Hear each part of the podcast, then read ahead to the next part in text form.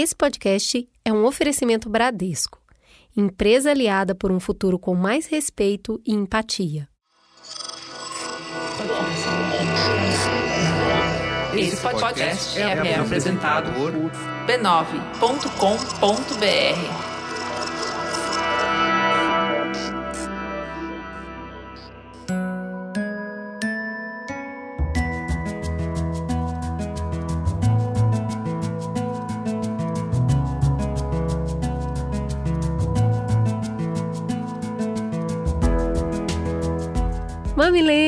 E mamiletes, sejam bem-vindos ao Mamilos Férias de Inverno. Num tempo onde a gente precisa tanto partir em busca de motivos para sorrir, a gente preparou um mês especial para trazer um pouco mais de leveza para todos nós. O mesmo Mamilos, com um sorriso um pouco maior no rosto. Eu sou a Cris Bartz. Eu sou a Juva Lauer e hoje a gente vai falar daquele humor que surpreende, incomoda, provoca e faz pensar. Vem com a gente!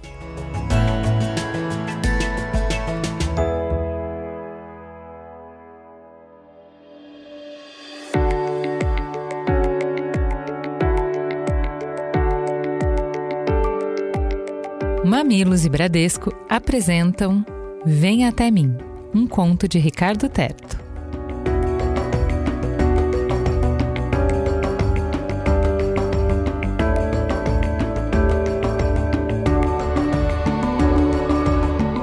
Episódio 1 No dia da fartura, uma voz.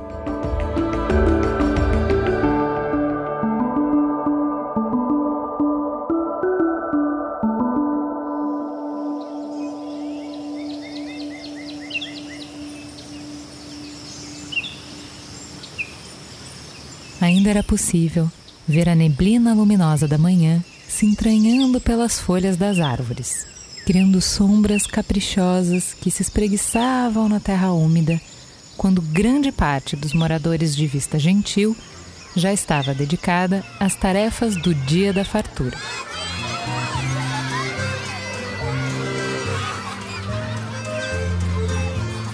O festejo marca a data em que a humanidade venceu a fome Hoje, uma palavra empoeirada. Porém, memória é algo que se rende no povo e seria perigoso esquecer a escassez antes da abundância.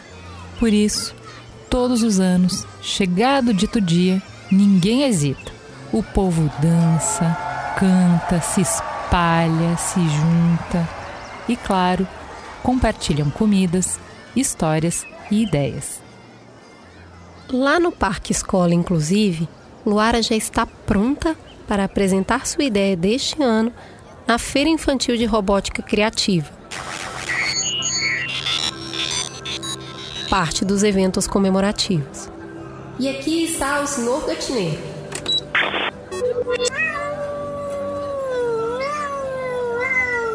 Luara, com toda a convicção dos seus 10 anos, aponta para o protótipo que criou ao longo dos últimos meses um simpático gato robô cuja cauda vira um regador. Mas não se enganem, não se trata somente de um gato regador comum, explica Luara. Em seguida, pega o bandolim que carrega no ombro e dedilha algumas notas. Isso faz o senhor gatineiro caminhar e gingar a cauda, regando o pequeno jardim de hortaliças do pátio. É um gato jardineiro dançarino, ela diz orgulhosa, pronta para os aplausos que inevitavelmente recebe em seguida. É a união de três coisas que todo mundo gosta: gatos, regadores e música. Não tinha como dar errado, ela conclui. Luara queria contar para os seus colegas entusiasmados tudo sobre os códigos que criou e de onde veio a ideia de transformar o bigode do senhor gatineiro na captação de bateria de energia solar. Mas ela precisava apressar o passo para chegar na ponte dos encontros a tempo de ver a avó Isa disputar o concurso Tibum de mergulho. Como o próprio nome diz, vence quem fizer o melhor tibum antes de entrar na água. E aos 75 anos, Isa é uma forte concorrente. Luara, que gosta de pedalar espiando as nuvens, já estava na trilha das hortênsias quando notou um clarão que durou um instante. Foi o suficiente para a menina perceber um drone de carregamento ecossustentável. Ou melhor, um pesca-sol, zuretando de uma maneira estranhíssima em direção à barriga da floresta. Lara encostou a bicicleta na borda da trilha e foi em direção ao risco que o pesca-sol fez ao cair. Teve certeza de ver o drone indo parar na grande árvore que fica na beira do rio Graça. Chegando lá, ela esperava achar o pesca-sol rodopiando num galho ou na grama, mas não encontrou nada. O bichinho parecia até ter entrado direto na árvore. Talvez tenha se acertado sozinho e corrigido a rota, disse a si mesma, sem muita convicção. Aproveitando a visão mais bonita de Vista Gentil, a que tem à borda do Rio Graça, Luara foi tomada por um sentimento íntimo de calma. Sentou e resolveu tocar um pouco o bandolim, como que fazendo uma homenagem direta a essa grandiosidade de tudo que ela podia ver.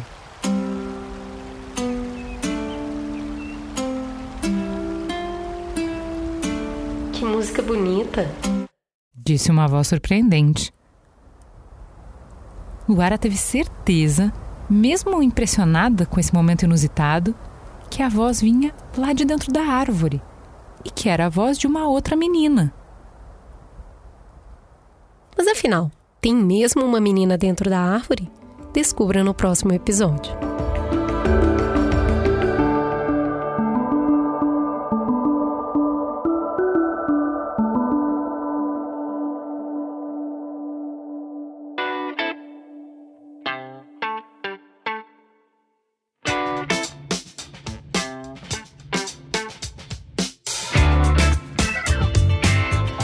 Todo riso é uma provocação mas nem toda provocação tem o objetivo de fazer rir. Construindo pontes, a gente aqui se propôs a uma das frentes dessa batalha. O humor é outra. Mas a arte e a comunicação trazem várias oportunidades. E hoje vamos falar com quem se propõe a abraçar quantas forem possíveis. A gente pode dizer que Gregório do Vivier é humorista, mas ele também é roteirista, escritor, poeta, crítico, apresentador, colunista e olha só, até ilustrador. Ele é filho do músico e artista plástico Edgardo Vivier e da cantora Olivia Byton. Gregório se envolveu com teatro desde menino, aos 9 anos. Estudou 10 anos no Tablado do Rio e, em 2003, estreou na peça de stand-up Z é Apenas Improvisadas, que ficou em cartaz por 11 anos. Estreou na TV no juvenil Alta Estação, que era uma telenovela da Rede Record em 2006. Se formou em letras na PUC em 2008 mesmo ano em que ele publicou A partir de amanhã, eu juro que a vida vai ser agora, que é da editora Sete Letras. E ó, já na estreia, foi elogiado por Milor Fernandes e Ferreira Goulart. Em 2012, se juntou a Fábio Porchat e Ian SBF, do canal de YouTube Anões em Chamas, Antônio Tabê, criador do Kibiloco, e ao publicitário João Vicente de Castro para criar o canal Porta dos Fundos. Entre 2013 e 2016, o Porta foi o maior canal do YouTube, recebendo a placa de diamante pelos 10 milhões de inscritos na plataforma lá em 2015. Mesmo ultrapassado no ranking nacional por Whindersson Nunes, até hoje o Porta é o sexto maior canal de comédia do mundo todo. Além dos vídeos no YouTube, o Porta já fez uma temporada de sketches na Fox e um filme para o cinema. Apesar do grande sucesso do Porta, o Gregório não abandonou seu lado escritor. Em 2013 e em 2015, lançou os livros de poemas Ligue os Pontos, Poemas de Amor e Big Bang e Perca Tempos, Tudo o que Faço Quando Não Sei o que Fazer. E foi aí que ele estreou sua veia de ilustrador. Em maio de 2017, ele estreou Greg News, seu noticiário humorístico, na HBO. Além das telinhas, o programa faz muito sucesso na internet, onde seus vídeos são compartilhados no YouTube e acompanhado por mais de um milhão de seguidores no Instagram um milhão e meio no Twitter e mais um milhão no Facebook. Vem com a gente, ri de nervoso com Gregório do Vivier.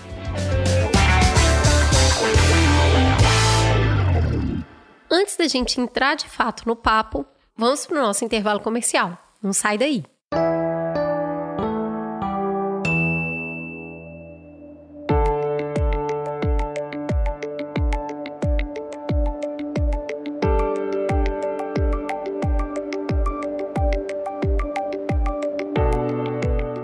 Conto Vem Até Mim, que abriu esse programa, é um oferecimento Bradesco. Há alguns anos, a instituição incorporou os Objetivos de Desenvolvimento Sustentável da ONU na sua visão de futuro. Hoje, o Bradesco é reconhecido por ações de promoção da igualdade e diversidade. E fora das agências, milhares de pessoas de várias classes sociais e locais do Brasil são impactadas por projetos criados ou apoiados pelo banco. São várias iniciativas, grupos, coletivos, compromissos e eventos culturais com o envolvimento do Bradesco. Tudo isso com um só desejo: fazer da sustentabilidade seu principal objetivo. Temos um convite. Conheça, se alie e se inspire nas iniciativas de sustentabilidade do Bradesco. Acesse bradescosustentabilidade.com.br.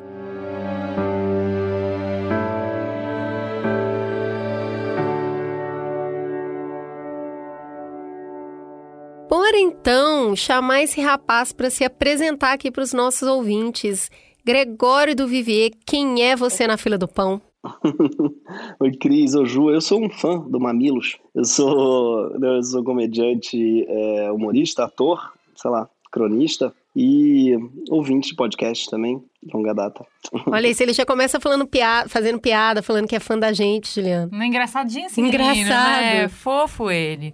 Escuta, Eu a gente quer começar entendendo o que que te faz rir. Do que que você ri? Ah, o Rio, pra mim, tem a ver com tomar uma surpresa, assim, uma, uma inversão de expectativa, ah, ouvir algo que eu não esperava, mas que em algum lugar eu acho que é verdadeiro.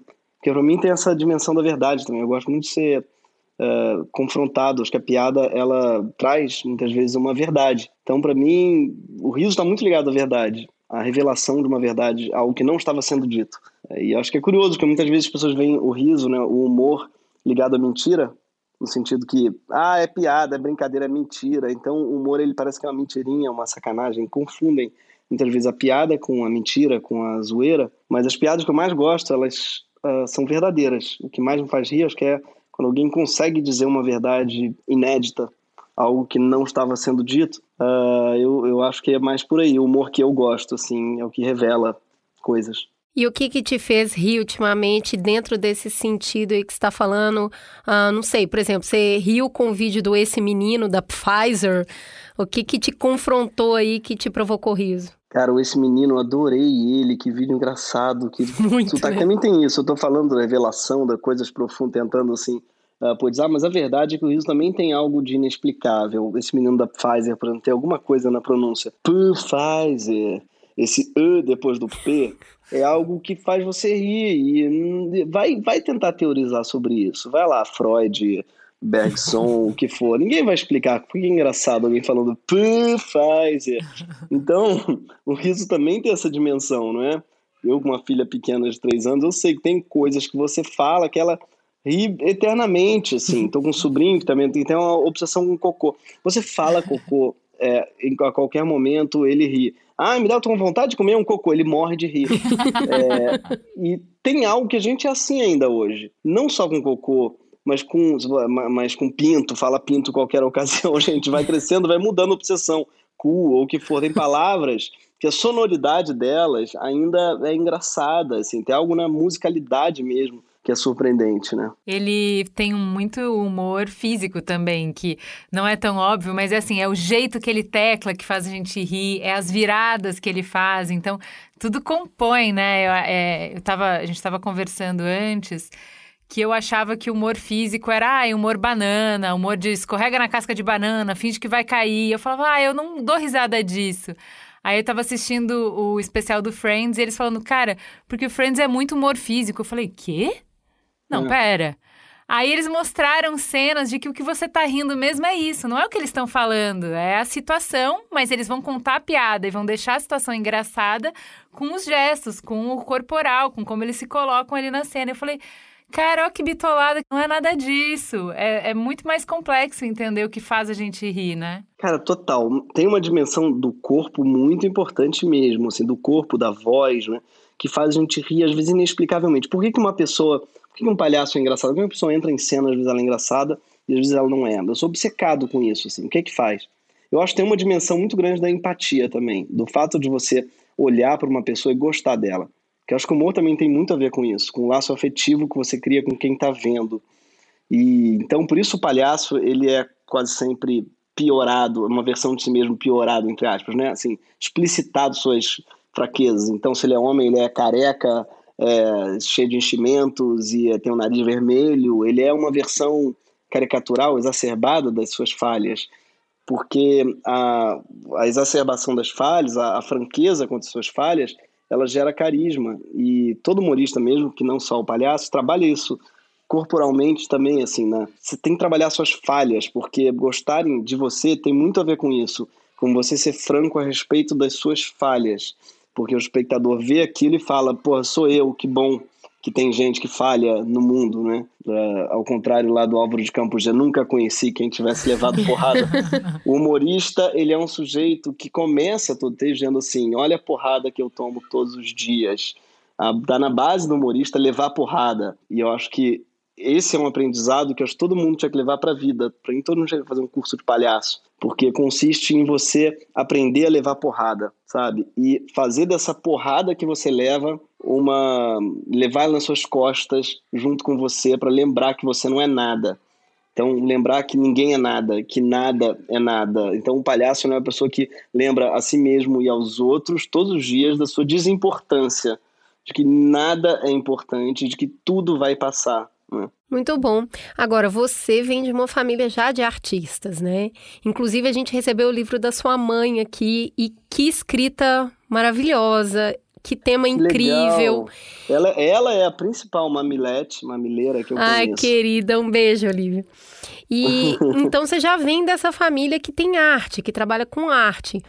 Você Sim. começou a estudar o teatro muito pequeno, mas como é que entrou a comédia? Em que momento você entendeu que você era um garoto engraçado e que talvez você pudesse ir também para esse lado da arte? Foi sem querer, sabia? Eu era tímido e muito tímido, assim, muito. Eu achei que eu fosse uma. O contrário de ator, assim, eu fosse ser talvez escritor ou alguma coisa que não precisasse ter nenhum tipo de interação, porque eu era, não gostava. E meu avô, que era um canalista junguiano, ele tinha uma coisa com teatro, com arte e tal, dizia que eu tinha que fazer atividade socializante. E aí minha mãe botou no teatro como uma terapia mesmo para eu aprender a lidar com pessoas, porque eu estava muito bem sozinho no meu quarto. E aí eu subi no palco e as pessoas riram de mim. Eu acho que eu falei meu nome, foi Gregório, alguma coisa. Meu nome por si só já era, eu tinha nove anos. Meu nome por si só já era o nome de quem tinha 89 anos, né, não nove anos. E eu já era baixinho na época, obviamente, mais do que eu sou hoje, embora não muito, não tenha feito muita diferença esses esses 30 anos que passaram. E eu subi no palco e as pessoas riram daquele moleque baixinho de voz fina chamado Gregório. É, riram da minha cara, não riram comigo, riram mesmo do ridículo que era aquela imagem. Eu acho que foi isso. Eu não sei por que, que riram, muitos motivos para terem rido, mas eu adorei. Eu adorei. Eu falei, caramba, é, é isso é o pior que podia me acontecer? Se eu me expusesse, era rirem da minha cara. Eu achei gostoso. Eu falei, ah, eu quero isso pro resto da minha vida. Então eu passei a tentar provocar isso é, propositalmente aquilo que eu tinha conseguido sem querer e passei a ficar obcecado com isso. Por que que riram? E como fazer rirem? Como provocar? Porque tem algo muito mágico mesmo você subir no palco e as pessoas riem uh, juntas, pessoas que não se conhecem. Isso para mim é algo que eu nunca vou conseguir explicar. Por que, que uma plateia inteira ri junto da mesma piada, como se tivesse combinado, e não ri junto da mesma piada, como se tivessem combinado? É, é algo milagroso e faz você mesmo pensar na humanidade como um ser único e vivo, porque são pessoas que nunca se cruzaram numa plateia, são pessoas que não combinaram nada, não sabem o nome um do outro, e elas riem e não riem na mesma hora, assim, é pá, cronometrado. Então, isso é, além de ser muito prazeroso para quem está no palco e também muito aflitivo quando não riem, é para mim uma fonte inesgotável de pesquisa e de procura assim, por quê? Por que estão rindo? Do que é que se ri? E eu acho que eu passei o resto da minha vida até hoje passo perseguindo isso. Agora na pandemia com mais tristeza, porque não tem essa experiência que para mim é o que me faz viver o que eu mais gosto na minha vida. Então eu fico fazendo isso com a minha filha e meus sobrinhos. É, são minha única plateia. Talvez eu volte ainda mais infantilizado dessa pandemia. que bom. Que bom, acho bom. É, falando desse sofrimento, né, de sair do palco, de perder o palco, é, para mim é contraintuitivo o que você está falando, porque eu achei que você ia nos dar aula, porque a gente só fazia o ao vivo e a gente foi a forceps para o virtual. E pra gente foi realmente um sofrimento. A gente já tomou umas porradas da Viviane Mosed que não, não é assim, é bom sim, e, e dá para ter muito significado e tal. E eu achei que uma pessoa que saiu dos palcos e foi pro YouTube, foi pra internet, que não tem esse essa troca, né? Você faz e você joga pro mundo filho. Você não tem como saber qual vai ser a reação das pessoas. Eu achei que essa transição pro online da pandemia teria sido mais tranquila. Me conta, onde que tá doendo? Nossa, dói muito não subir no palco, não, não estar, não ter essa troca, essa alimentação, sabe? É feito jogar futebol sozinho, sem adversário, não digo nem sem plateia, sem público, jogar sozinho, ficar fazendo embaixadinha, assim, é uma coisa inócua, sabe? Não tem gol, é fazer comédia sem plateia, fazer futebol sem gol, sem é muito triste para mim, eu não gosto mesmo. Mesmo gravações do Porta, o que eu mais gostava era encontrar todo mundo, os atores, a equipe, e o objetivo é fazer a equipe rir, né? Porque é a plateia que tem no momento.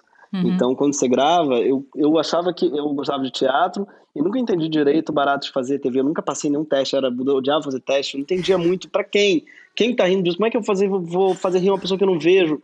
Até que alguém, eu não sei quem, acho que foi o Celton Mello, numa série que eu fiz com ele, que eu vi que ele estava muito ligado na equipe. E aí eu vi que, claro, toda, todo, todo estúdio tem uma, tem uma plateia, que é uma equipe. Por mais que ela não possa rir fazendo barulho, ela é uma plateia e trabalhar com o olhar dessas pessoas é muito importante. E nem isso mais nós temos, assim. Sim. Então, é, essa parte, assim, eu acho muito dolorosa, muito dolorida.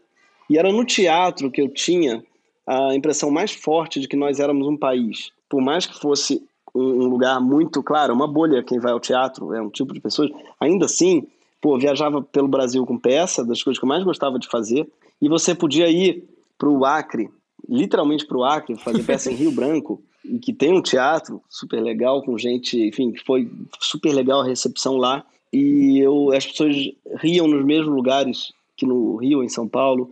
E eu percebi, uau, isso é um país mesmo, são pessoas que estão rindo ao mesmo tempo, na mesma hora. A gente existe, é, a gente tem um inconsciente coletivo, sei lá como é que você vai chamar isso, uma, existe uma coletividade chamada Brasil, porque você viaja e as pessoas te entendem te, e vibram com sua, enfim, com sua arte, com o que você faz. Então, sim, foi o que me deu mais aflição mesmo dessa pandemia. Acho que o Brasil está ainda mais difícil de ser visto, entendido como um país, porque por não aglomerar, quer dizer, por uma parte dele não, não aglomerar. A manifestação, inclusive, para mim, o mais bonito foi isso. Ver muita gente, todo mundo muito protegido e tal, mas uhum. ver que essas pessoas existem ainda. Elas, o Brasil não é só de motocicletas, né? não é só de é, pessoas que estão na Dias Ferreira brigando, tacando garrafa PET na mulher de biquíni, é, porque são as imagens das pessoas que estão aglomerando que a gente tem, é essa, né? Uhum. As garrafas PET voando, na gente conversível no biquíni e a motociata. Então você dá a impressão, ai, cara, que o Brasil é isso, o que, que eu tô uhum. fazendo, meu Deus. Qual... É? Aí quando você vê um monte de gente numa passeata ultra protegido, assim, é, e tal, e uma multidão muito grande, você fala, caramba, existe muita gente nesse país também do outro lado, assim. Então eu tava morrendo de saudade de aglomeração, mas não sei se já tô mudando de assunto. Mas olha, vamos voltar que é mais ou menos a mesma coisa, né? Você tá falando de, de passeata, a gente também falou aqui, direto o Greg News e o Mamilos têm pautas em comum. Vira e mexe, a gente tá falando a mesma coisa. Essa semana a gente ficou brava que você falou de alcoolismo, e é uma pauta que a gente já estava preparando, a gente falou primeiro. Então a gente está sempre trocando ali. Como é que você escolhe a pauta? Como é que você combina com a equipe como é que vai ser essa pauta para vocês escreverem sobre isso? Não tá nada fácil, cada dia é uma bomba, material não falta. Mas como é que você pinça ali o que, que vai ser o programa da vez? O Greg News tem uma dificuldade que é o timing. A gente grava ele três dias antes de ao ar, porque ele tem que ir para a HBO, tem que ser aprovado e tem tal. Mas a gente tenta fazer dessa, é, desse obstáculo uma vantagem. Então a gente, tem, a gente tenta não falar, por exemplo, do que vai acontecer essa semana. A gente não fala da CPI. A gente não, então não é um programa quente. Ele é um programa frio, mas ao mesmo tempo a gente tenta esquentá-lo ao máximo. Como é que a gente faz? A gente tenta falar do que não está sendo dito, justamente. Então, agora uhum. a CPI, ela, embora tenha muita fonte para humor, ela está sendo muito bem coberta pelo Twitter, né, pelo Adnet, cobrindo lá, né, por, por todo mundo que tem uma, um canal mais direto ao vivo. Então, competir com eles é impossível. Sim. Então, o que a gente tenta fazer é olhar a CPI e ver assim, o que é que não está sendo dito quando a gente fala da CPI, sabe? Então a gente tem meio que uma tentativa de ir por outro lado, entrar é, pela porta dos fundos, olha só, é, né, foi sem querer que eu fiz essa imagem, mas é como eu, como eu acho que a gente entra, assim, pela janela do, dos lugares, não é? E eu acho que isso daí nem sempre é fácil, a coisa que a gente mais se pergunta é assim, pô, mas será que isso já não está dito? Uhum. Será que isso daí já não é? Porque é claro que não é um programa de furo, a gente não pode, nem pode dar furo, porque a gente só pode, falar coisas que estão já ditas em outros lugares. Inclusive, a gente é muito grato à imprensa tradicional, Exato. que é quem nos permite dizer as coisas, porque a gente só consegue dizer quando tem ali um pip, que a gente chama, que é aquela imagenzinha do meu lado, né? Quando a gente consegue pipar, quando a gente consegue botar a fonte do lado de algum outro veículo. E é assim que o nosso jurídico deixa a gente dizer as coisas. Então a gente usa muito a imprensa, é muito grato a ela, mas ao mesmo tempo a gente, ao mesmo tempo não, não, não dá furo, a gente não pode só ficar repetindo e produzindo as notícias e as piadas já foram feitas. E a maneira que a gente tenta fazer isso é tentar, enfim, dar uma. Às vezes precisa dar uma pirueta para uh, ah, falar de uma abordagem que às vezes a imprensa, o próprio jornal, não consegue, não pode mesmo. Exato. Uma questão editorial, não é? Porque o jornal tem essa vantagem da investigação, da ter uma equipe muito grande, muito boa nos grandes jornais de investigação, mas ao mesmo tempo tem muitas limitações editoriais de forma mesmo. O jornalista não pode dizer é, o que ele pensa e não faz parte mesmo do, do, do compromisso que ele tem com o leitor, não é? E a gente pode e deve, assim. Então, a gente. Isso é a vantagem, acho que a gente tem no Greg News. Então, um programa mais de opinião do que de jornalismo. Pois é, mas aí já, já tá aí nessa, nesse miolo que você falou do que, que você pode fazer que eles não podem. Um, um dos pontos fortes do Greg News, que é trazer para o Brasil essa tendência super consolidada nos Estados Unidos há anos, né, mais talvez até décadas, de engajar jovem com notícia usando o humor como ferramenta, né? Então, muita gente nem assiste mais jornal, mas assiste todos esses late nights, todos esses Isso. programas que, que dão. Que se, no final do programa você sabe qual é a pauta, o que está em discussão, né? Queria saber quais foram os temas que você, pessoalmente, evitaria assistir ou conversar, mas que acabou se aprofundando por ter virado um roteiro, uma pauta do Greg News. Se tem coisas que você não se interessaria, mas viraram pauta e você falou, pô, olha aí, agora eu tive que saber. Ótima, é, ótima pergunta. A Alessandra Orofino, que é a nossa diretora idealizadora do Greg News e tudo, é chefa mesmo, nossa showrunner, Alessandra Orofino, ela veio com esse dado para mim, para me convencer a fazer o Greg News quase, não que precisasse, mas assim, Gregório não, o humor é o novo rock, ela dizia, não tem, os roqueiros não estão mais formando, então são todos reaças ou então despolitizados, e a galera está se informando através do humor. É humor que está formando politicamente, eu digo, engajando a juventude. Nos Estados Unidos e no Brasil ainda não tem essa, esse conteúdo sendo feito mesmo. E a HBO estava pedindo para a gente, justamente o Beto Rios, na época o diretor da HBO, estava pedindo um programa e a Alessandra me veio com essa ideia. A Alessandra estudou comigo na escola a vida toda, era a melhor aluna da escola disparado. E ela veio para mim com essa ideia, formada em economia, em Colômbia e tal. E aí a gente falou, pô, perfeito, match total, e fizemos. E aí nossa ideia, como você bem disse, é engajar mesmo, assim. A gente tem, qual o programa tem um call to action no final, né? Uma chamada, uma convocação. E quanto aos temas, a gente não evita nenhum, e até um problema, eu evito às vezes, eu falo assim, ah, não vamos falar disso não, pelo amor de Deus. Por exemplo, quer ver um exemplo? Aborto. Eu não queria falar porque eu sabia que é espinhoso pra caramba. Não que eu não saiba, não que eu não seja, obviamente, a favor da legalização e do direito ao aborto. Não passa por aí a dúvida. A dúvida é, eu como homem, eu posso falar sobre isso? Eu vou apanhar pra caramba como homem? E a Alessandra, mulher diretora feminina, me convenceu, falou assim: não, você tem que falar. a questão é como falar, você não pode falar. Então a gente foi pisando em ovos e é um dos problemas que eu mais gosto, porque acho que a gente transformou o problema, que é eu ser homem e falar é, sobre isso, numa, justamente, para mim, num ativo, em algo que torna o programa talvez mais forte. E de modo geral é assim, sabe? Eu acho que as pessoas reclamam muito humor hoje em dia tá muito difícil. Humor hoje em dia você não pode falar nada, porque vão te cancelar, é cultura do cancelamento, é cultura de sei lá o quê, você não pode falar nada. Mas, primeiro, eu acho que sempre foi difícil, não acho que você tem que escolher essa profissão pela facilidade, aliás, nenhuma profissão. Pô, o Chaplin fez né, o Grande Ditador em 39, 40, imagina, fazer o grande uhum. sobre o nazismo em 40, no auge do nazismo com a Inglaterra, inclusive nazista quase, praticamente. O cara foi lá fazer um filme é, contra Hitler. Imagina se isso não é difícil. Não é que agora está mais difícil, não. Eu acho que agora o que tem realmente é uma responsabilização muito grande do, do humorista. Ele precisa saber do que ele está falando, ele precisa saber por que ele está falando. Isso daí pode ser um impeditivo para você falar o que você pensa. Você pode falar assim, eu, ah, então prefiro não trabalhar com isso. Que bom, então, não trabalhe. Mas pode ser também uma forma de você falar coisas novas, você falar justamente o que não está sendo dito, você driblar, é, você aprender a driblar os, as proibições é algo que faz com que você seja novo e que você seja pertinente. Eu acho que pode ser, inclusive, um grande desafio. Torna a dificuldade de um tema, ela é muito sedutora, eu uhum. acho. Então, se um tema é difícil, hoje em dia eu aprendi que é, é justamente ele que a gente precisa falar. Então, aquele tema que a gente mais briga na sala de redação é o tema que, em geral, fica o melhor programa. É aquele sobre o qual a gente não concorda. Então, por exemplo, esse ano a gente não queria falar de jeito nenhum de volta às aulas.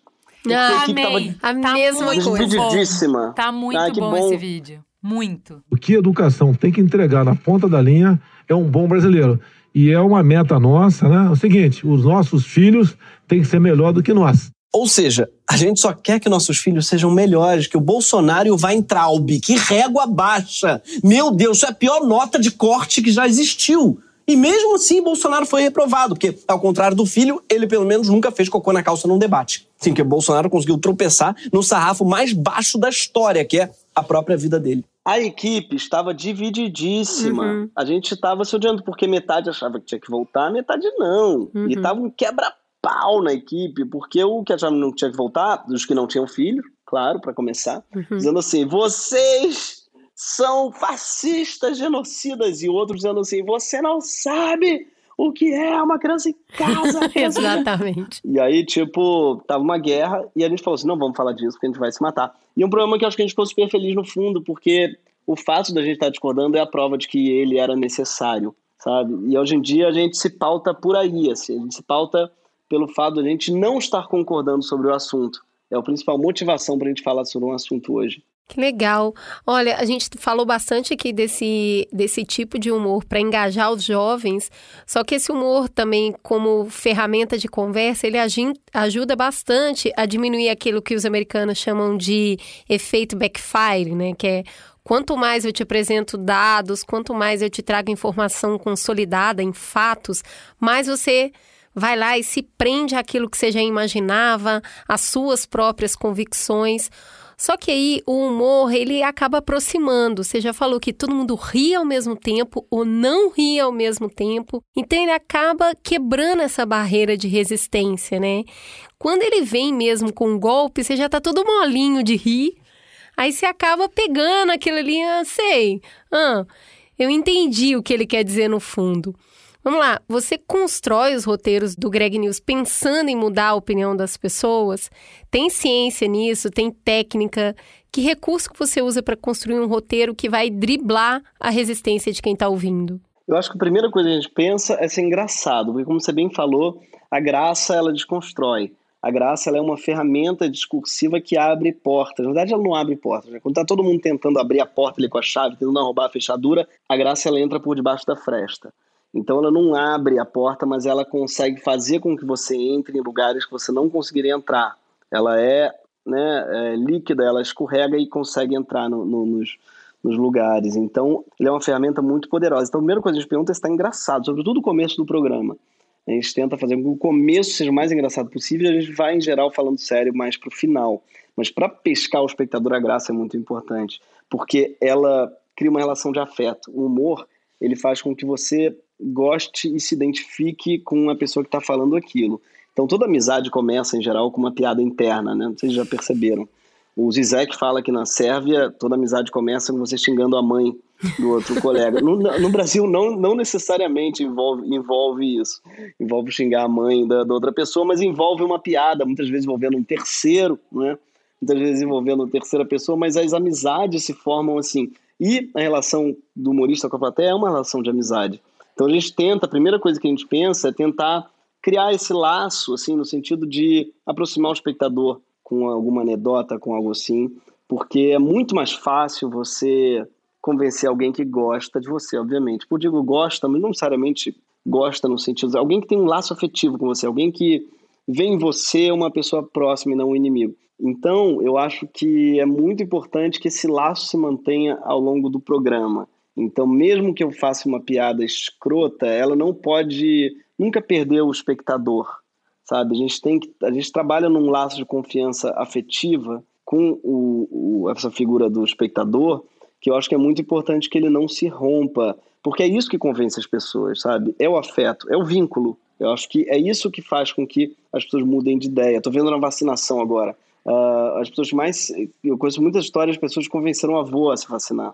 É muito mais do que uma pessoa que se vacinou porque viu o Greg News ou o que for, sabe? Eu acho que o que mais uh, convence as pessoas mesmo é o afeto. O que não significa que a nossa profissão, a minha né, e a de vocês, nosso ofício, seja obsoleto. Eu acho que o que a gente faz muitas vezes também é munir as pessoas do nosso campo para que elas convençam as pessoas próximas dela. Uhum. Né? Isso é muito importante e a gente pensa também nisso.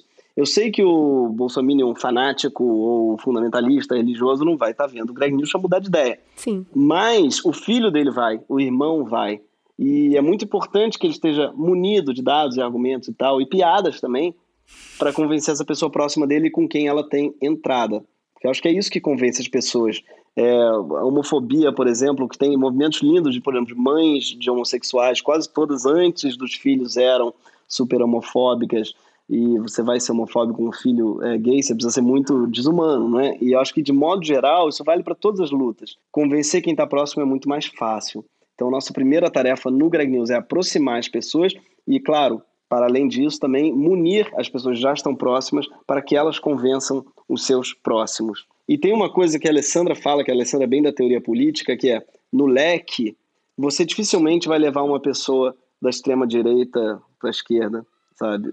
Você não vai. Mas consegue fazer com que ela ande um pouquinho no compasso político. Então, convencer a pessoa de extrema direita que ela não precisa ser fanática religiosa, que ela pode ser apenas de direita, liberal, ou o que for, é, ou mesmo conservadora, que ela não precisa ser bolsonarista ou, ou fascista ou é, antivax ou negacionista. É sair do extremo, né? É, é, isso. E levar a pessoa da direita, quem sabe, para o centro. Então a gente consegue levar, a gente consegue empurrar, eu acho que assim, um no compasso político, um pouquinho, e já é o que a gente precisa hoje, eu acho, sabe? É, mas, mas é um trabalho aos poucos, eu acho. Mas para além desse trabalho de sensibilizar a audiência para algum tema polêmico, complexo, o humor que vocês fazem muitas vezes vai direto na veia, no, no atalho de ridicularizar o adversário político, né? E é uma tática que é muito eficiente para fortalecer esse senso de identidade de um grupo, né? A gente está falando aqui de progressistas, de esquerda em geral. Então eu fico lá rindo feliz que eu não faço parte desse bando de idiotas do governo, né? Da leitura que a gente faz quando a gente assiste. Mas tem um risco, né?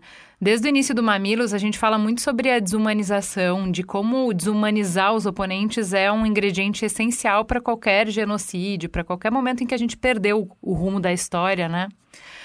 Qual é o limite, então, da zoação de rir da cara de tartaruga do Edir Macedo sem desumanizar? Então, eu tenho maior preocupação em não desumanizar o eleitor bolsonarista ou fiel da Igreja Universal. Mas eu não tenho nenhuma preocupação em desumanizar, entre aspas, o Edir Macedo ou o Bolsonaro. Porque eu acho que a gente tem que fazer uma diferença muito importante entre o Bolsonaro e o bolsonarista, ou entre o eleitor bolsonarista e o influencer bolsonarista. Então, às vezes põe no mesmo pacote. Como convencer o bolsonarista? Acho que é muito diferente. Tem um cara, o Luciano Hang, ou o, o cara que convenceu milhares de pessoas a votar no Bolsonaro, essa pessoa, ela, e, e assim, conscientemente mesmo, sabendo, ou o Edir Macedo, que lucra muito com esse esquema todo e com perdão da dívida das igrejas e tal, essas pessoas eu não quero trazer para o nosso lado, eu não vou trazer para o nosso lado, eu não acho mesmo que elas mas são Mas não é para trazer, mas é, elas são humanas. Ah, não? não, sim, total, mas, mas o humor que o humor que eu faço não visa, eu acho que eu não tenho pena de bater neles, até porque eles têm um microfone muito mais poderoso que o meu. O Edir Macedo tem um canal inteiro de televisão, por exemplo, que é a Record. Então, ele que me responda, ele tem todas as ferramentas discursivas e midiáticas para me responder e para bater em mim se ele quiser. E a mesma coisa Bolsonaro, Mas eu não família dizendo Bolsonaro. pra não bater, você tá fugindo da pergunta. Eu tô perguntando se pode bater na cara, entendeu? Porque eu tô perguntando Claro. desumanizar. Desumanizar é Não. diferente de não bater. Eu posso atacar, atacar, atacar, mas é um ser humano. Tem uma linha que eu traço na, na areia que eu falo, ó, dá a partir daqui, eu tô desumanizando o cara, aí não dá. Ou não? No humor tudo vale. Não. Não, não, não. No humor não acho que tudo vale, não. Mas para rir de uma pessoa tão poderosa, para mim, a violência do humor ele é proporcional ao poder que a pessoa tem. Entende? É, do Edir Macedo, eu não tenho mesmo empatia zero, zero, zero, zero. E por que que eu estou falando isso? Porque ele é um sujeito que está mesmo na maior situação de poder que uma pessoa pode estar no mundo. Ele é dono de um canal de bilhões, ele é, enfim, não preciso nem dizer o quão poderoso ele é. Então, ter pena, ter uma empatia com esse sujeito, eu acho que é muito ingênuo mesmo, em algum lugar. E o que, que eu digo? Agora, estrategicamente, eu não vou rir, por exemplo, e é uma questão de estratégia, de mais que estratégia, de humanidade minha, eu vou rir da cara de tartaruga dele, da vozinha que ele fala. Eu não vou, ele tem uma doença, parece no braço, ou alguma coisa assim. Isso é visível em alguns vídeos que a gente já mostrou. Eu não vou rir disso, jamais. Porque essa é a parte frágil dele, é a parte, tadinho, que ele não tem pena nenhuma, ele não tem culpa nenhuma disso. Ele não tem, sabe, eu vou ficar rindo. Então, a mesma coisa o Bolsonaro e a bolsa de colostomia, por exemplo. Pode ver, a gente nunca fez piada com isso. E nunca fez por vários motivos. Um deles é que não tem graça. O segundo é que mil pessoas têm bolsa de colostomia e é triste, estão tristes com isso e vão se sentir atingidos pela minha piada. Uh, e o terceiro é que isso ainda por cima é a parte que ele quer que a gente fale, porque ele usa isso e posta foto da barriga dele. Ele usa isso porque ele sabe que isso dá carisma a ele, porque é a parte mais humana dele. Então, respondendo à pergunta, eu não tenho pena nenhuma, nem do dia, nem de Bolsonaro e tal, mas eu nunca bato naquilo que eles não têm culpa, eu, eu acho, ou tento pelo menos. Assim. Eu tento bater no que as pessoas fazem, não no que elas são. Então, é isso. A doença do, do Edir Macedo com a mão, que eu não sei o que, que é, que ele tem exatamente, é uma coisa que não vai ter graça, porque aquilo, ele é, coitado, aquilo é um, talvez a única parte, ou a parte mais humana dele, assim. Então, rir disso, eu acho que mais do que até uma questão estratégica e tal, não vai ter muita graça. Agora, o jeitinho que ele fala, aquilo sofrido, que ele, ele, o, ele o Crivella, eles fazem cos velho, né, cosplay de velho, eles fingem que são mais velhos que eles são, porque eles são espertos, eles sabem que isso dá carisma, feito palhaço. Uhum. Então, o Crivella tem 59 anos, ele tem a idade do Dória, 62, não sei. O Crivella, ele parece que tem 92. E o Edir Macedo é a mesma coisa. Então, quando a gente tá indo da cara de tartaruga, do jeito. De... É muito isso. Tipo assim, olha ele interpretando Matusalém para ver se dão alguma sabedoria a esse sujeito que nada mais é do que o Edir Macedo, que eu não preciso nem qualificar. Né? Não sei se eu respondi agora a pergunta. Eu acho que está bem respondida, porque já me fez pensar em outra coisa. Porque a gente está falando aqui dessa ferramenta política, né? Esse riso do que a pessoa está fazendo na sociedade deve provocar esse riso do escárnio. Mas para ela não ser uma ferramenta de qualquer política, aí o que? Você separa de quem você vai rir, quando você vai rir. Como que você faz essa separação? Quem que você escolhe? Isso aqui é de... Essas pessoas são as pessoas que nós vamos Alvo. rir, elas que estão carregando o alvo e essas aqui não. Uma coisa que a gente sempre pensa é, primeiro, essa pessoa tem poder para nos responder, essa é a primeira coisa. Ela é uma pessoa que sabia o que ela estava fazendo quando ela fez esse vídeo, que a gente vai usar aqui. Ela foi gravada isso com o consentimento dela e ela fez algo propositalmente. Ela é uma influência bolsonarista ou ela é uma influenciada bolsonarista? Outra coisa que a gente se pergunta. Sabe, dá, dá para responsabilizá-la por isso que ela falou? A gente dificilmente vai pegar vídeo de fiéis, por exemplo, para falar de religião. Vamos falar dos fiéis que três loucados interpretam voz e fazem atuação. Não, a gente tenta falar da, dos, dos donos do poder. E essa é uma coisa que a gente se pergunta sempre, assim. A gente está batendo no mais fraco? Tá fácil? Tá, a gente está chutando o cachorro morto ou está passando a mão na bunda do guarda? É algo que a gente pergunta. Sim. Essa pessoa que a gente está rindo, ela tá armada? Eu acho que é uma pergunta que a gente precisa fazer sempre, sabe? E eu acho que o humor que a gente persegue é o humor daqueles que estão armados e que estão no poder e tal, sabe? A gente, a gente tem mil coisas a dizer, por exemplo, sobre ah, uma esquerda DCE, uma esquerda de moleque, uhum. cirandeiro e tal. Seria engraçado ficar mostrando os vídeos do DCE do sei lá quem, é, fazendo uma. Pra quê? Os moleques estão já, sabe? Hum. e da minha mesma coisa vale para direita, tá? Ah, esse extrema-direita, maluco de Paulo Cogos, não sei se você já acompanha. Aquilo ali é hilário. É um moleque, inclusive tem seguidores pra caramba, talvez daqui a pouco a gente tenha que falar dele. Eu tenho é, é pena, eu não consigo ler, rir, sabia? Pois eu é, tenho uma mas... limitação pro meu humor que se eu fico com pena você... ou constrangida, eu não consigo ler, meu, não consigo rir. Então meu humor é muito limitado. Então, então, exatamente. Eu acho que é uma coisa que a gente lida com, com, com o espectador que vai falar assim, eita, pô, o cara já tá na, sabe, já não, não precisava. Ah, então, por isso que a gente sabe que bater para cima é sempre mais engraçado, inclusive, do que bater para baixo. É mais difícil, com certeza, bater para o alto. Mas eu acho que é mais engraçado, mais recompensante e mais político, politicamente interessante, estratégico. Tá, e aí? Vamos sair um pouco do riso e do humor e te perguntar assim: é, você no YouTube e na TV faz rir, mas nas redes sociais você influencia sem muita risadinha. Como é que tira o crachá e consegue ser levado a sério nesses espaços? Como é que a gente separa o Gregório do Porta dos Fundos e o Gregório ativista? Cara, eu queria muito não estar nas redes sociais, porque eu sei que não, assim, eu tenho certeza que funciona muito mais do que eu faço no Porta, no Greg News e tal, do que eu tweetando, pelo amor de Deus, apoie, uhum. sem humor nenhum.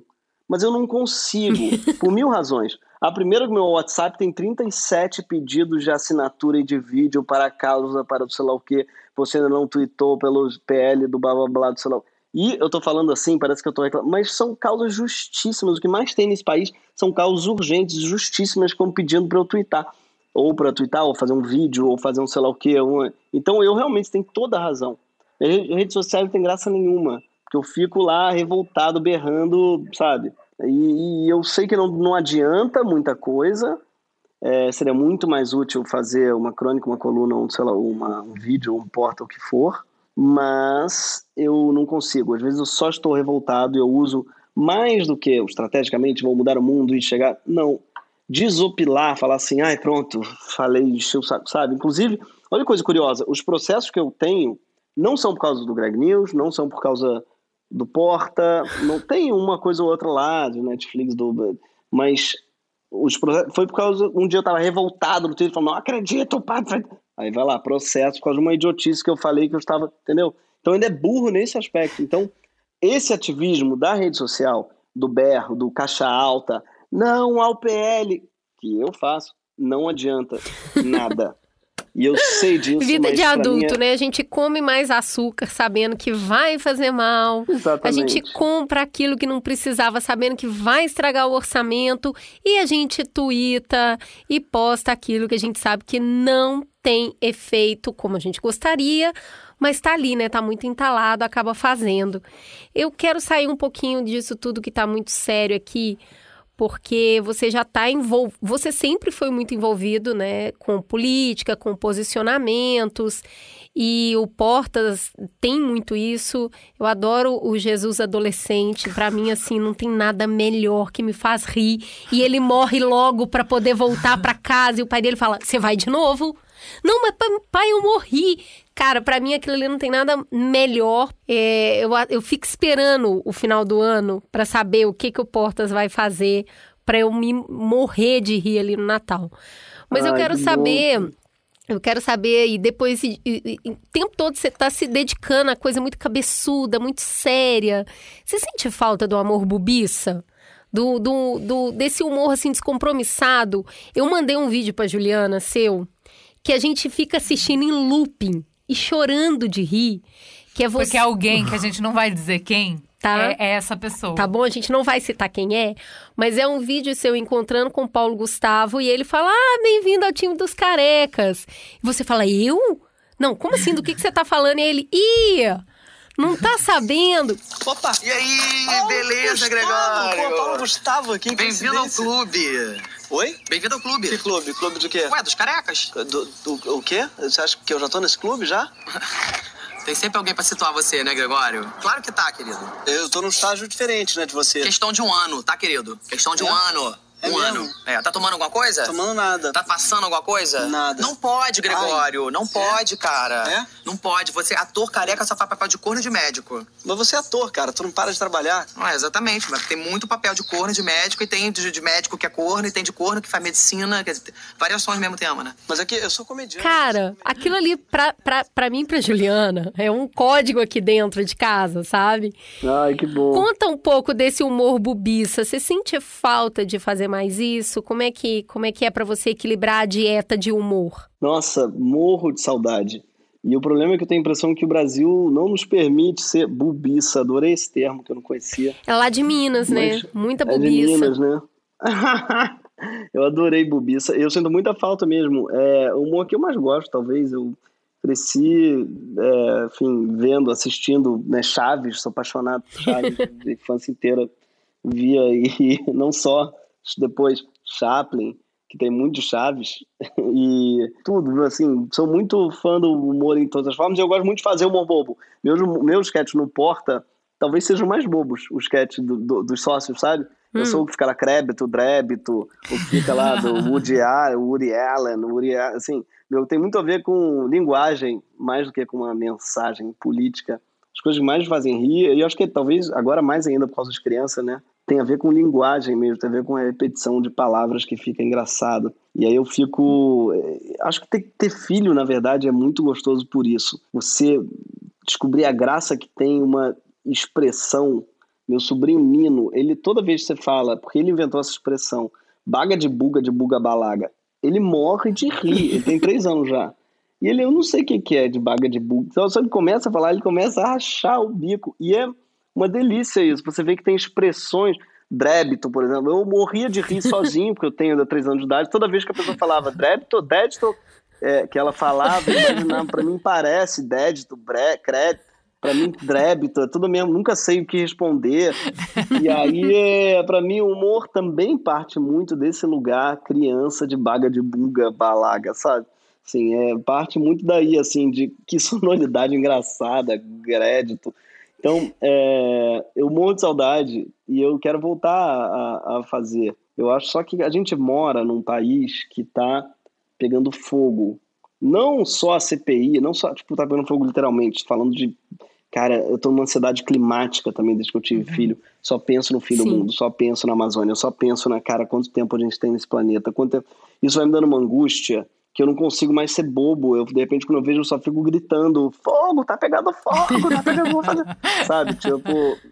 E a gente perde, eu acho que a poesia, e eu acho que é uma luta diária que a gente precisa ter para não perder a poesia e o humor bubiça, sabe? Porque ele também é terapêutico. Ele deixa a gente mais leve, né? Mais leve, hein? A, a Laerte falou uma coisa que eu nunca esqueci, disse assim, olha, o humor na guerra serve de bala para as trincheiras, mas também serve de alimento para os soldados que estão nas trincheiras. Então, o humor bubiça, é, ele faz as pessoas lutarem todos os dias, não é? A, a vida delas, assim. E acho que isso é muito importante também.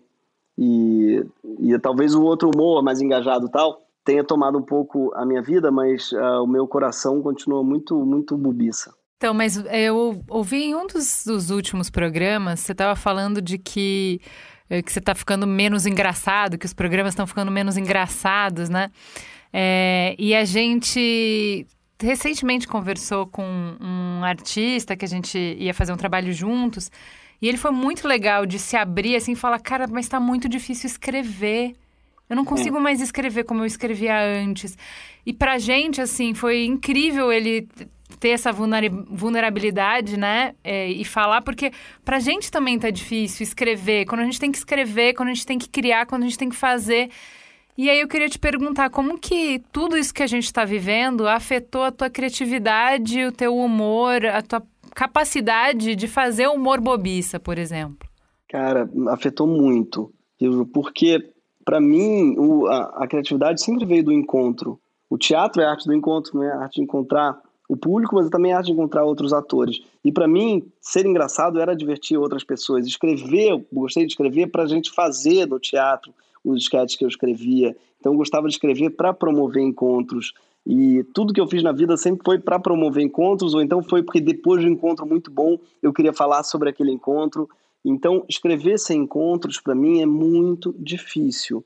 E o pior é que nessa pandemia teve uma pressão gigante para gente produzir, porque diziam: uhum. ah, Shakespeare escreveu o Rei Lear durante a peste do sei lá o quê.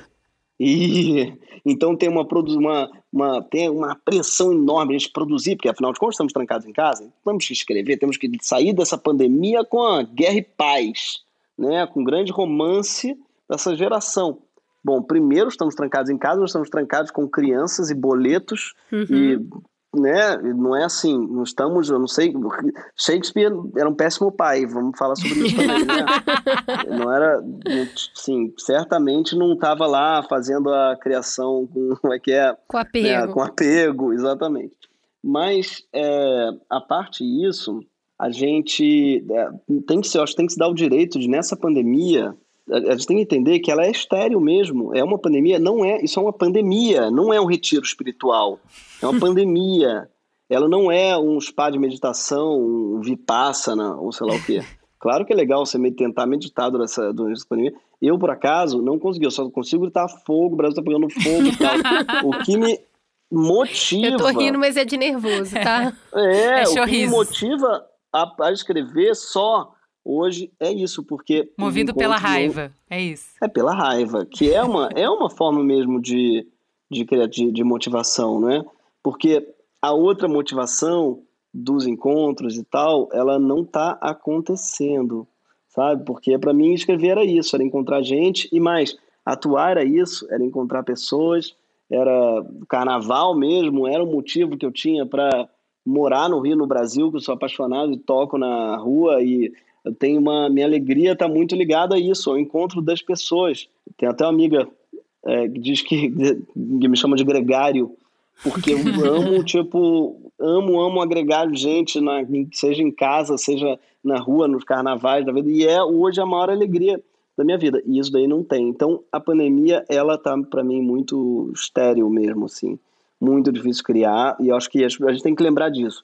Se você que está ouvindo está se sentindo improdutivo, é normal. É a coisa mais normal do mundo. Tem duas mil pessoas morrendo por dia há sei lá quantos meses. É normal você estar tá muito preocupado com isso. Tem uma crise política sem precedentes nesse país. É normal você estar tá muito preocupado com isso. O país era para ter vacinado já todo mundo e não vacinou ainda nem metade. É normal você estar tá muito preocupado com isso. É normal você não estar escrevendo Guerra e Paz. É normal, tudo isso é muito normal. Vamos combinar uma coisa, gente. É normal sair dessa pandemia de mãos abanando, sem ter produzido nada. Ainda mais se você tem filhos. Ainda mais se você tem pais também, que tem que cuidar uhum. e tem que, enfim. Queria pegar é, esse é pedacinho normal. dos filhos, Gregório, porque você tem um filho de três anos, assim como eu que provavelmente ainda não teve festa de aniversário daquelas que junta os amiguinhos, que nem o meu, provavelmente também não foi para a escola que nem o meu. Você está vivendo uma vida super intensa com seu filho ali, com a sua esposa. A gente viu pelos seus vídeos também, quando você filma, tem a sua irmã, tem seu irmão, tem sua mãe. Então tá muito junto família. E o seu humor sempre foi assim, aquele cínico, debochado. Esse humor acontece dentro de, de casa, dentro da família, você consegue ser esse cara que provoca o riso, ou nas discussões com eles, você acaba usando o recurso do cinismo e do deboche e isso sai altas confusões. Olha, o humor, ele é uma arma química. Você tem que tomar muito cuidado com isso. Eu sou radicalmente contra o uso do humor em situações inadequadas.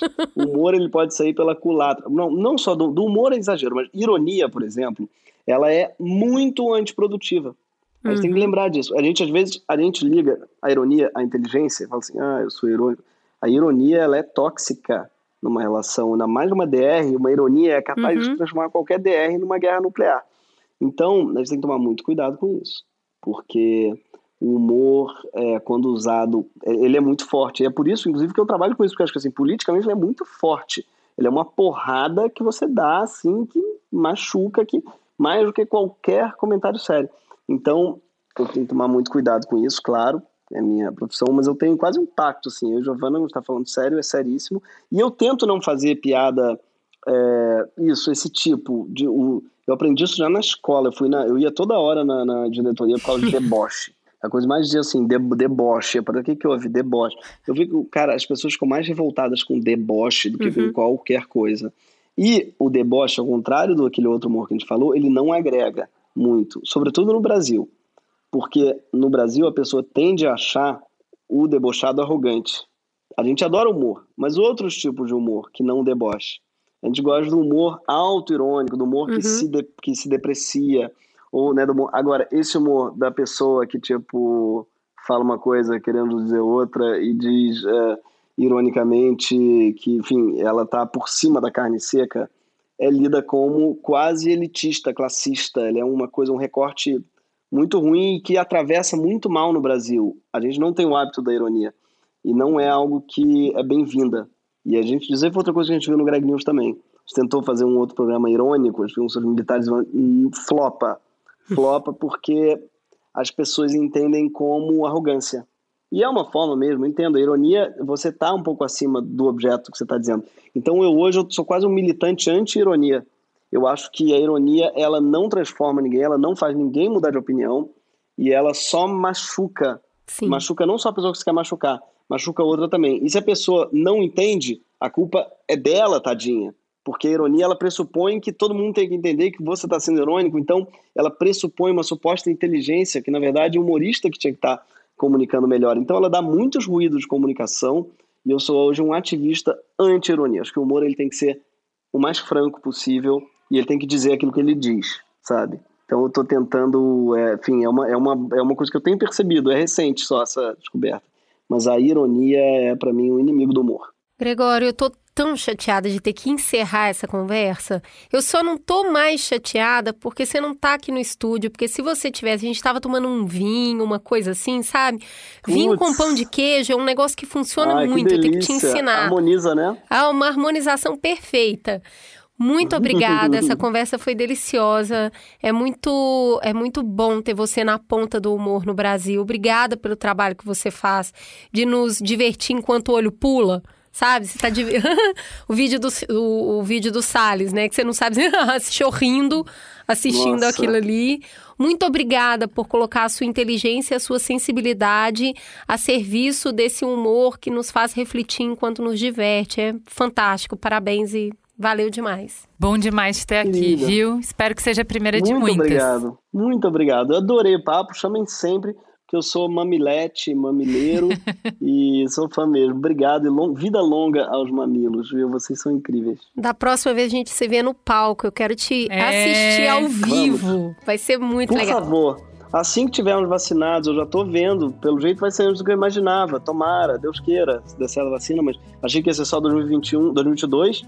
Quem sabe no final de 2021 ainda não volto com peça. Tô louco para voltar com o Sísifo, porque a gente interrompeu no meio da temporada. Então, até já. Até já.